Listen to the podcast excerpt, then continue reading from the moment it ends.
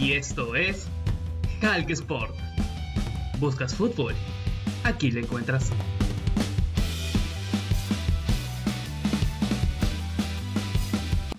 Hola, hola, ¿qué tal? ¿Cómo les va? El saludo para cada uno de ustedes. Eh, esperando que estén bien, eh, gracias por, sintonizarnos.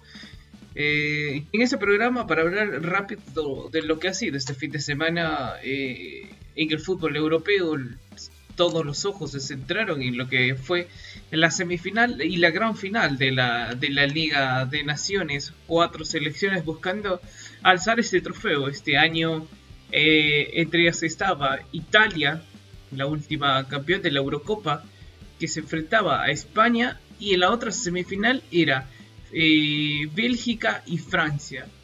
esos fueron los, partidos que, que, se habían dado para esta, para esta semifinal. Eh, el primer partido fue eh, Italia versus España. Una España con un primer tiempo, la verdad, muy, muy de admirar de, este, Luis Enrique que tuvo eh, entre las alillas, entre su once inicial, tuvo a Gaby, a esta figura de 17 años del Fútbol Club Barcelona, debutando apenas ha jugado cuatro cuatro partidos y no los ha completado. En realidad, con el Barcelona ha tenido por ahí momentos y Luis Enrique ya lo está teniendo en cuenta. Eh, fue, de, fue titular eh, en este partido donde lo termina ganando 2 a 1, doblete de Ferran Torres sobre el final del primer tiempo ya lo ganaba los, de Luis Enrique. Eh, Italia terminó jugando con 10, Leonardo Bonucci salió expulsado al minuto 42 de la primera parte. Eh, Lorenzo Pellegrini a los 83 minutos eh, decretó el 1-2, pero, pero no le alcanzó, apenas le pudo dar un poco de emoción. Lo que sí fue emocionante fue la otra semifinal entre Bélgica y Francia, un partidazo de aquellos que sin duda alguna no nos podemos olvidar. Eh, Bélgica lo ganaba sobre el cierre del primer tiempo 2 a 0, igual que la historia de España. Lo ganaba, lo ganaba, pero España obviamente lo terminó ganando. Bélgica lo ganaba con un golazo de Yannick Carrasco y el otro de Romeo Lukaku también fue un golazo, porque terminó dejando a Lucas Hernández y a Teo Hernández eh, fuera, de, fuera de serie y anotó un golazo. Eh, pero en la segunda parte aparecieron más los que tenían que aparecer. Eh, Karim Benzema anotó un golazo desde fuera del área, se perfiló, la mandó a clavar inatajable para el arquero, para el arquero.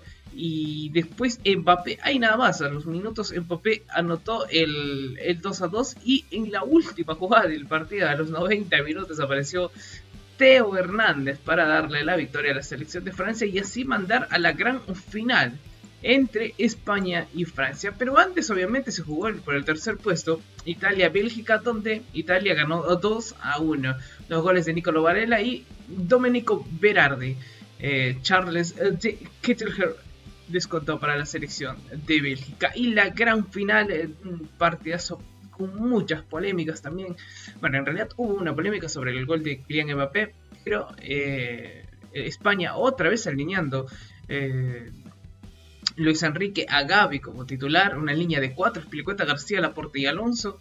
Eh, Francia con una línea de tres que, que, terminó jugando con Upemecano tras la salida de Rafael Verán, que, que salió lesionado. Francia se puso arriba en el marcador al minuto 64 con, con Mikel Oyarzábal. Y ahí nada más, a los dos minutos Karim Benzema lo, lo, empató. Eh, otro golazo, una cosa de locos, fuera, fuera de serie este delantero del Real Madrid, Karim Benzema. Y a los 80 minutos apareció Karim Benzema, la joya del Paris Saint Germain, anotó el tanto de la victoria, el tanto de la remontada y así darle el título de la Liga de Naciones a la selección que dirige The Champs. Eh, polémica, muchas polémicas porque aparentemente Kylian Mbappé estaba fuera de juego en la acción esta del gol. Eh, Eric García, se, se, habló mucho de que Eric García toca la pelota y esto termina eh, dejando en posición habilitada a, Kylian Mbappé, eh, la prensa española lo catalogó como un robo, Pero bueno, lo que sí es una realidad es que Francia salió campeona de la Liga de Naciones remontando a una joven selección España que sin duda alguna si clasifica a Rusia a Qatar 2022 será una promesa. Eso ha sido todo por hoy. Nos estamos viendo. Cuídense. Chao, chao. Y esto fue Calque Sport. Nos vemos en el próximo episodio.